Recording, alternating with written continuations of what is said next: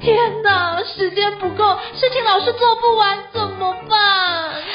别担心，就让高校人生商学院每周陪你充充电，找到方法不抱怨。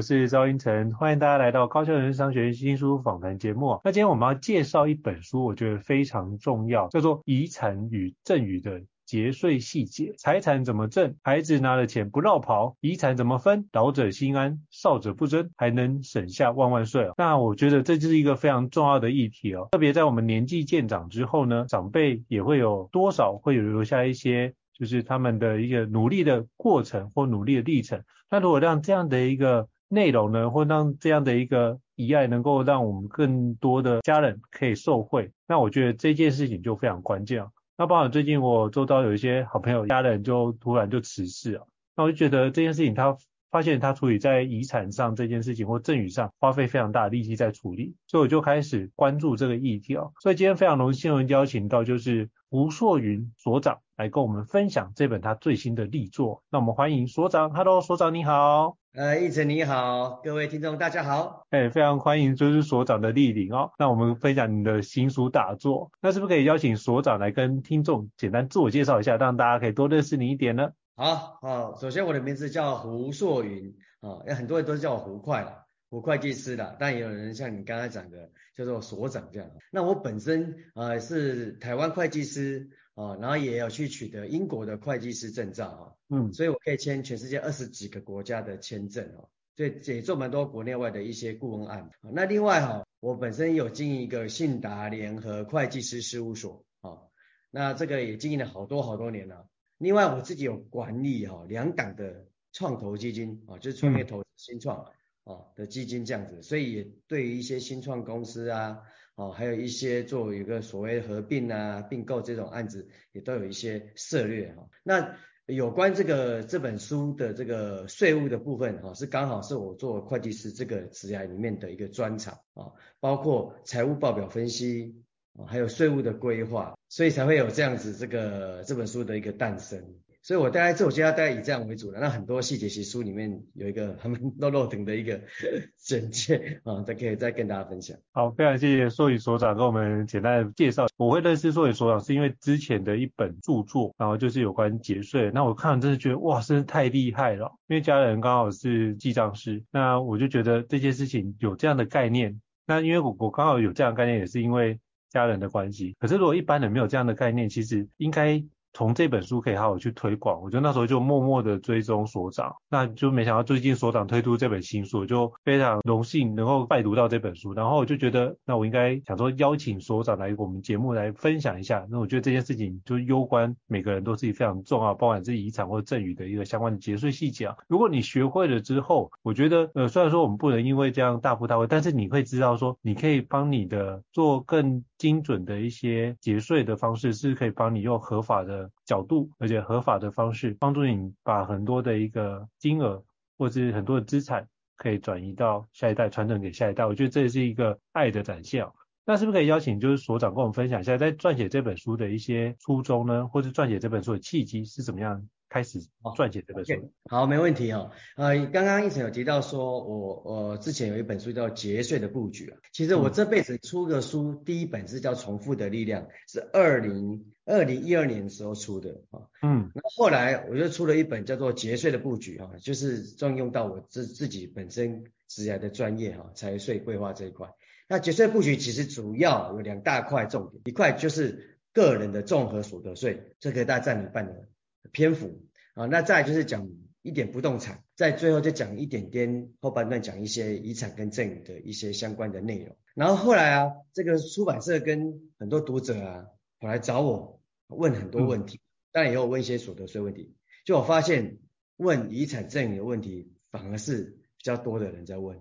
啊，那甚至也有读者特别跟出版社要求说，哎，这个后面讲得很好啊，而且胡会计师在节税布局这部分也改版了三次，也就是每一年税法有更新也 update，而且我还很好心的是，不是只有 update 法条，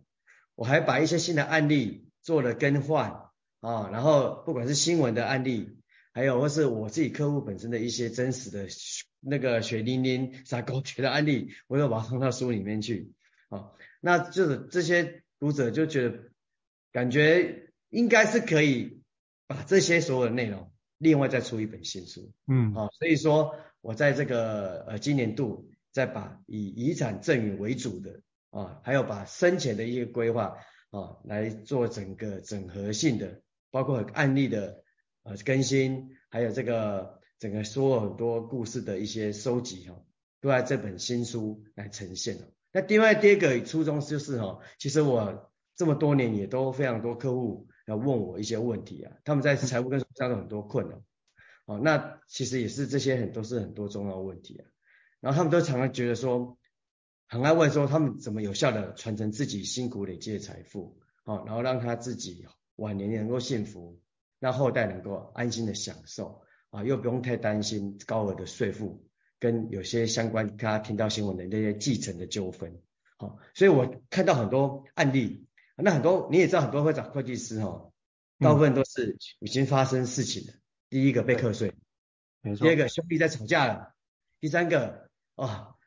我我我爸爸妈妈走掉，然后要继承给我，但是家产分布的不愉快，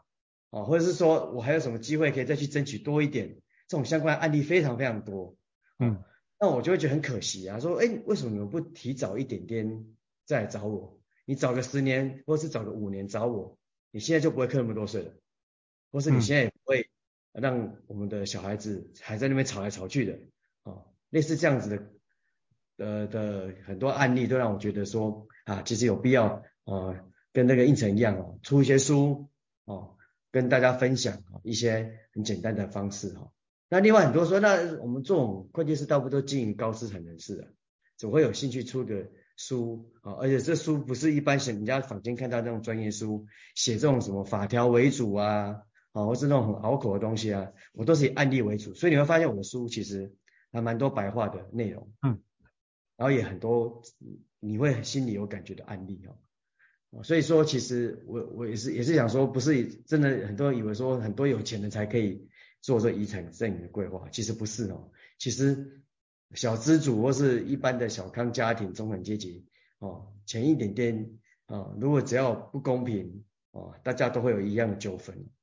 哦，所以才会想要出这本书，让大家看看在这个操作细节上哦，可以怎么做会比较好。我觉得这是一个非常棒的初衷哦。如果我们可以提早开始做规划的话，就不会一直在讲说早知道就怎么样。所以如果你有我来就是来看，就是硕允所长这本新书啊，遗产与赠与的节税细节，你会发觉很多的一个环节，如果你早知道，就可以避免掉很多后续的纷争哦。那是不是可以邀请就是硕允所长跟我们简单介绍一下这本书的一些框架或内容呢？可以让我们读者多了解一下。哦，好的，OK，好，谢谢哦。呃，这本书首先哦，在一开头的时候，一定先简单快速讲一下说。我们台湾呢，有关于遗产税以及赠与税的相关的规定，哦，那这个是最主要的一个核心点哈。那当然，你如果只是讲节税了，大家就觉得可能太过 boring 了，所以我大部分都是用一些案例去去去说明。那第一个部分呢，就跟这个税啊比较没有关系，它讲的是说父母所谓的公平哦，不等于子女的公平哦，也就是说，我们猜猜要怎么去赠赠与。哦，或是怎么样做遗产分配，小孩子才不会拿了钱哦，才才不会落跑。因为你觉得你很公平，小孩子觉得不公平，那觉得不公平的话，那这样子你就会造成很多呃这个家庭的纠纷啊。那可能老了，你老了，他就不想理你了。我们常听到久病床前无孝子，是真实的。所以我在第一章特别会提到。小孩子怎么挣，小孩子拿钱才不会落跑哈。那第二章部分我就特别提到说，那好，那刚刚是讲赠与嘛，那现在我讲就讲那遗产，遗产怎么分哦，我们才能够老者心安，少者不争呢？哦，也就是说，你说的公平公平，口说是无凭的，你必须要留下啊，可能要怎么写遗嘱啊，要该怎么写比较好啊，怎么写才是有效的啊，啊，另外如果今天呃你有不动产，台湾很多不动不动产很多，有股票啊，那你也必须知道说啊，这个我们遗留这些财产，在国税局眼中它是怎么课税的？嗯、那另外很多人喜欢把钱放到海外去啊，那钱放到海外去算不算要课遗产税的一点啊？这部分也会特别提到哈，然后也会提到说这个保险哦，很多人喜欢透过保险的方式。来做节税，或者是来做个遗产的分配的的方式哈，所以第二章大部分会讲一些遗产怎么做分配啊。那第三章就是讲说这个不动产哦，因为台湾大概有将近七成的人啊，要不是七成，台湾大部分资产配置里面七成大概都是放在不动产里面去，所以通常有关于不动产的生前赠与，或是把不动产遗留给下一代做继承相关的一些税负的问题啊。另外，如果今天我们不动产拥有的话，我们的整个，因为最近的房地合一税啊、只要登录啊、平均地权条例的修法啊，哦，相关的一些内容哈，我都把一些不动产的税负的内容在这一章也特别去交代一下哈。那另外很多人都喜欢买农地节税，哦，农地节税的一些细节我也会跟在这边跟大家分享。那另外很多人夫妻啊，哦，夫妻结婚的时候很开心，离婚的时候啊，在分产的时候，如果分到不动产要怎么移转比较节税？我也会用一个真实的案例哦，例如像之前那个李静蕾跟王力宏的故事，有没有？嗯、很多新闻媒体来采访我，讲说啊，他们要怎么样分才可以比较省税哈。我有专篇去讲这一篇内容。那第四章讲的就是信托，哦，很多人希望能够财产能够依照自己的意识去做分配，也希望不要钱给下一代之后他就坐吃山空，哦，所以信托的方式啊，也是一个很多人可以去。呃，讨论的一个方法。那最后一个就是讲这个海外资产节税哦，也就是像很多人喜欢把钱汇到海外去哦，什么 OBU 公司啊、开曼群岛啦、BVI 公司啊这种的。因为今年开始有这个所谓的 CFC 受控外国企业制度哦，那这部分也要稍微考虑一下，说，哎，我们要特别对这种钱流到海外去的话，有什么要特别注意的地方？好。然后再来他他在后后半段里面会讲到，呃，我们在外国很流行这种所谓的这个家族办公室啊，family office，是在很多有钱高高资产人士等级，他们在欧美是怎么做的？因为这部分我有蛮多的涉猎啊，然后因为四月初我也要去新加坡，很多所谓的新加坡的这些相关的一些免税优惠，我也会在这个地方稍微简单的提一下。那很多人说，那我我如果没有那么有钱啊，那这种是这样的东西适不适合我？哦，那我就其实我就很很习惯性的把这些所谓的富豪在使用的方法，我们可以怎么学习它？即使我们是资产没那么多的，但是他们概念怎么做的？啊，例如什么家族宪章啊，还有信托啊，家族的委员会议啊，哈，可以怎么做？啊，那另外我们常常在讲这个家族的这个永续的方法，哈。那个大立光的案例，我就拿特别拿出来跟大家研讨，哦，他们怎么去设计这个闭锁性公司，让我们家族的这个财产不会因为转让给后代，然后后代去把它给卖给这个所谓的竞争对手，让这个公司这个财富啊都会被被人家整个拿走哈。那最后我就放了一些这个重所税跟这个基金相关的这些课税的内容啊，来做一个整理哈。就是很简单，放一些表格当附录，我让大家在每年在报综所税的时候有一些快速的参考依据，大概是这样的结构。哇，这听起来就是结构非常的清楚，而且就是这几个主题都是大家非常在意的主题，所以我觉得每个主题的那个优先次序其实都是打在大家的在意的点上面，而且最后从一开始你可以怎么做，慢慢的入门到后面到真正那种极高资产的你怎么做家族办公室，你都有一系列的一个规划，所以我觉得这个结构是让读者可以非常轻松，而且是。务实的把你目前遇到哪个阶段的议题，你就可以从里面去找到你的议题或问题，然后快速去把那章节用一个结构化、系统化的方式快速整理阅读，我觉得就可以解决掉你目前一些很大层面上的一个困扰跟问题啊。我觉得你有没有发现这书里面看起来好像好像在讲节税，对不对？对。但是其实里面很多内容都是在讲财富资产传承哦，在该该怎么传承才会是一个有效的传承。所以节税只是一种手段，但是背后的部分的那个传递的是，我们如何让我们的资产，或者让我们的下一代或者让我们担心这件事情可能无法传给下一代这样的挂碍或者这样的顾虑，可以透过呃就是所长这本书可以有一些迷失的消除，或者是一些方法的厘清。是的，另外你看书里写归写节税细节，为什么不用节税布局，嗯、对不对？嗯，因为因为我发现一件事情是说，人家说魔鬼就藏在细节里啊，因为很多人喜欢问题问一问之后，他就自己随便乱规划。哦，他其实里面非常多眉眉角角，所以书里面很多案例就告诉你说，你看你就是听人家这样讲，最后规划错误或者做方法错误，造成后面的后果很惨烈。哦，所以那个细节是大家想要知道的内容。嗯。不是，因为不然，坦白讲，遗产赠与税，你网络上 Google 也很多，对，嗯，法条其实大家也会买书来看的。哦，那当然，当然有什么细节是需要注意的，可能我这书里面就有特别去特别去提到。哦，这就很重要。我觉得就是所长刚刚提到，这是很关键点。那我也想请教所长，因为其实这本书我看里面内容其实非常的扎实啊，而且你就搭配了很多案例。那是不是可以请教所长，就是那在写这本书的时候，你觉得最挑战的事情是什么？最挑战的，呃，有有有一个东西很挑战的，就是说，呃，我们一般的税法其实是很很 boring，然后很复杂、嗯、很繁杂的，所以如何把这些呃法令的观念跟税法的规定把它综合起来，啊，做成让读者可以简单透过表格，哦，能够快速的浏览、嗯、快速的了解，啊，甚至把它转成白话去处理它，用一些案例来说明它，这个我花了非常多功夫，这是第一个。大挑战。嗯、那第二大挑战就是说，那要用哪些案例让大家会比较有感觉呢？哦，所以其实书只是其中一些小案例，我还有很多很多案例没办法在书里讲哦，所以我跟出版社写了好多，但出版社也删掉很多内容，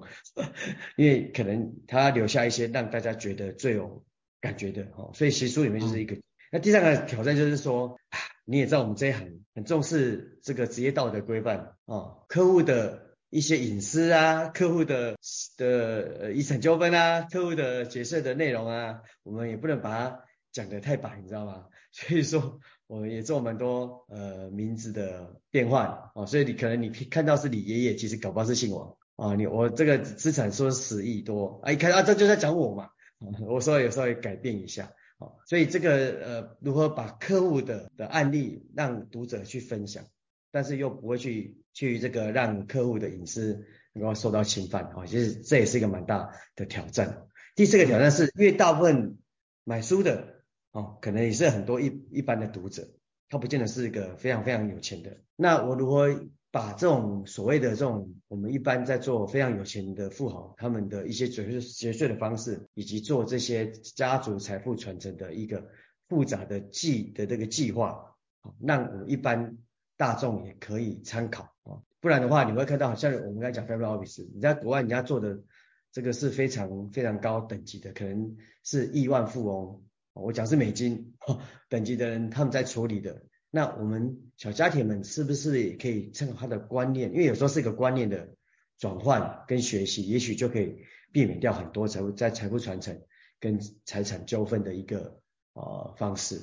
嗯，了解。我觉得这几个点都非常的关键。那我想请教所长，其实像你刚刚提到，就是像那种就是财富怎么赠与孩子啊，或赠与家人，才不会就是孩子拿的钱会有一种觉得不公平的状态。因为我想请教，因为像我就有认识朋友，就是他的爸妈传承给他，然后他们家有四个小孩，然后他爸妈就想说，那每一个小孩在不同地区发展嘛，我都准备一栋房子给你们。我觉得这爸妈已经算是很不错，就是都有准备好这件事情。可是，在比如说我那朋友他爸爸过世之后，就遇到一个问题，他们就觉得说，为什么？因为在的地区不一样嘛，那个那间房子的价格，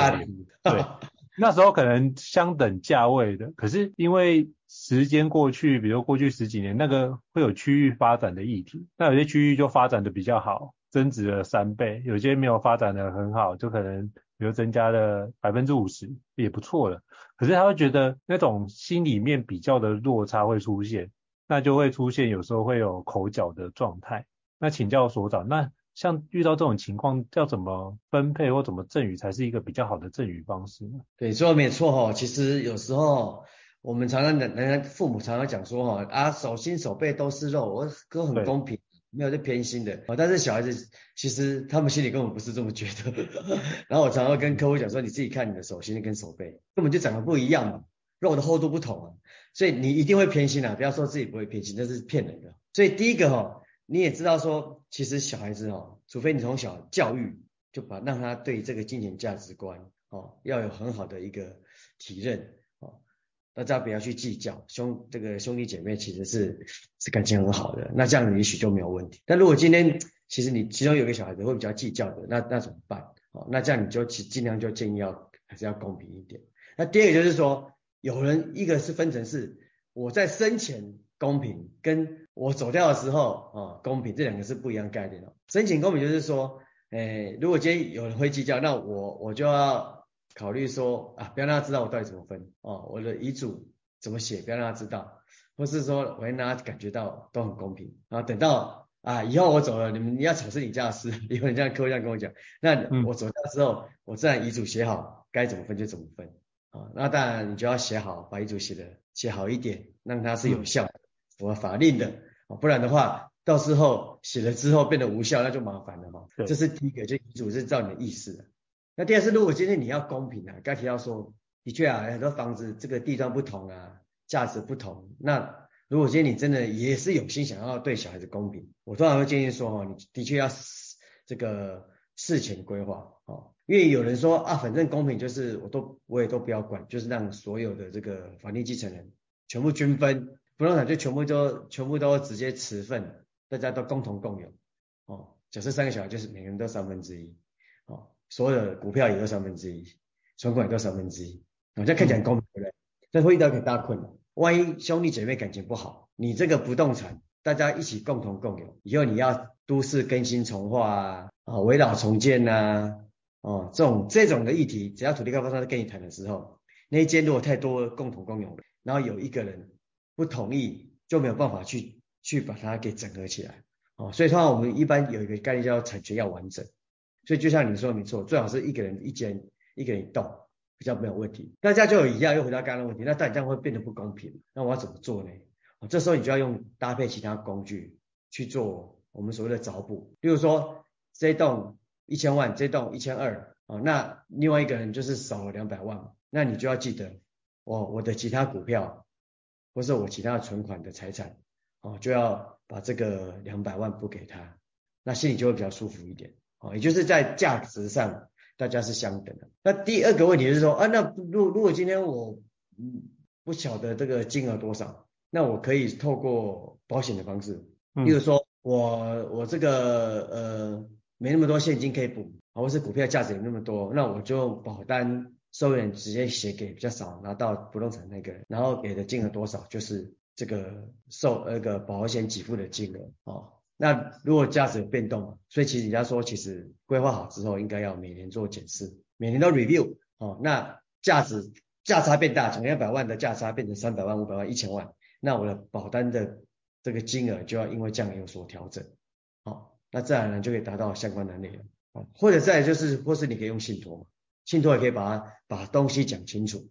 哦，例如说价值在我手上那天，从那天请专家来计算。我们的所有财产的价值，好，那我要平平均分配，但是我希望 A 栋给他，B 栋给他，C 栋给第三个，好，那如果价值不相等的话，用什么方式来做找补？你只要我觉得很多事情就是游戏规则讲清楚，对，你姐妹自然而然就比较不会争吵。最大的问题就是讲的不清不楚，或者是我只跟大哥听到是这样子，二哥听到怎么都不一样，然后第三妹，哎，怎么怎么？我就就怎么都没有跟我讲哦，我嫁出去就就就就就像泼出去的水，然后也都不给我啊、哦，那这样就有很大的争议。其实很多时候其实的确是要说清楚讲明白，然后这样子就会避免多困难。哦，谢谢所长的解析哦，因为我觉得我也想要请教另外一个问题，因为像我知道有些要，比如说有些长辈可能会有重男轻女的状态，那甚至比如说分配遗产的状，我就曾经看过，哎，他会说。那是不是请那些已经嫁出去的长辈，就是签那种遗产放弃继承、抛弃呀、抛弃继承？对，抛弃继承呀。他说这部分就是你嫁出去了，就很像泼出去的水一样，那这部分抛弃继承，所以就是留给比如说男生去做均分。那像这样，呃，偶尔也还是会听到。那该怎么样做？可以就是比较相对公平，而且是让这个男女平权的状态会是一个比较好的状态，可不可以请教所长的想法？好好，刚刚提到那个抛弃继承这件事情啊，就有真实的真实的客户案例哦，这就是一个女生跑来找我说，哎，怎么办？我那个我妈啊叫我签抛弃继承了，她说我现在先给你一千万啊，啊，你以后就不要来跟其他的哥哥还有弟弟去争这个这个财产哦，嗯啊啊你。你就签签这样子，啊，然后我说那我到底要不要签呢？这样子感觉不不公平啊，啊以后我就分不到，对不对？因为就给，要他说要全部给其他的兄弟，结果我说没关系，你勇敢给他签下去啊，因为哈、哦、这个所谓的抛弃继承的这个只生效的要件是你要有继承权，也就是说那继承什么时候才会开始有？也就是父母走掉那一天哦，正式才会生效有继承这件事情哦，所以说你现在先签是没有用的哦。要等到你有父母走掉，你再签抛弃继承，或者去跟法院申请我抛弃继承，那才会真的生效。所以前面是签好玩，所以他后来就听我话，然后后来就那个父母就也没有写遗嘱，反正是他已经抛弃继承了。那以后就是其他兄弟照那个均分，就没想到他其实签了这张之后，他还是可以跟他们各三分之一拿到这所有财产。这就是告诉我们一个案例，就是说你你你你光生前你就已经。小而不公平的，你看刚刚他的小女儿就跑来找我了，这就是一个问题嘛。你以为他们都没有意见哦，签名就代表我已经认同，就、嗯、没想到他们心里也是去找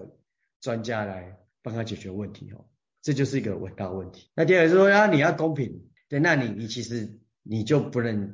你你就生前其实可以先赠，好，其实你如果想要呃生前先给的话，那我就生前先把它赠与就先规划好嘛，因为生前赠也是你可以控制的，那遗嘱。不是未来遗产，你很难去控制，所以其实你也可以先透过赠与的方式，把这个所谓的公平或者所谓的财富的传承，先把它做好，也是个方法。哦，顺便又可以接到税。嗯，好，非常感谢就是所长的一个建议哦，因为这也是我。一直很好奇的一件事情，就是因为身边朋友遇到，所以非常感谢所长今天帮我解惑。那我也想请教所长，就是那这本新书《遗产与赠与的节税细节》，最近有没有什么样的新书分享会或是相关活动？是不是可以邀请所长跟我们分享一下？哦，好，这这是刚好是有，谢谢哦。我们那个四月四月十五号哦，礼拜六，四月十五号礼拜六的下午两点。在这个台北的信义诚品，我们有举办一个新书提问会哦，不是讲座，不是我讲课，而是大家把拿到书，把你想要问题问啊，可以我我我当场问我，或者是说呃我们有那个报名链接啊，哦，我们让你去搜就啊，它会有这个我们这个相关的这个呃新书提问会的一个链接，好，可以让大家报名，在当天一点半就可以进场，好，评书入场，然后那天也可以。最便宜那天是七五折啦，不然你一般在书店大概是七九折哦，所以也可以那天、嗯、呃可以可以可以去问打给那个大师文化出版社哦。那其实这几天明天书上映嘛，那开开始的上市之后，你拿到书书封就会有提到这个新书提问会的报名相关资讯，都可以参考。好，非常感谢所长，到时候会把就是这本新书就是遗产与赠与的节税细节放在我们这一节 podcast 的栏位当中，也会把相关的新书提问会。一起放在其中。那如果有需要的一个听众，都可以欢迎直接到我们的四月十五号周六下午两点哦，就会到我们的成品，就直接在信义成品嘛。对，的六楼演讲厅。六楼新义成品的六楼的演讲厅就可以去聆听，就是寿云所长的新书哦提问会。那你就从里面提问，里面你可以把你自己问题准备好，然后现场就可以得到很棒的一个解答。那我觉得这是一个非常棒的一个活动。好，再次感谢就是寿云所长的一个莅临，我们跟我们分享您的新书哦。那如果各位听众觉得高效人商学院不错的话，也欢迎给我们在 Apple Podcast 平台上面五星按赞哦。你的支持也是对我们来说是一个很大的鼓励。那如果还想要听的新书，也欢迎留言让我们知道，我们就邀请像所长这么厉害的专家来跟各位听众做分享哦。最后再次感谢所长的莅临，也祝福新书大卖，感谢您，谢谢。谢谢应成，谢谢各位听众，下次见，拜拜，拜拜。高校人生商学院，掌握人生选择权。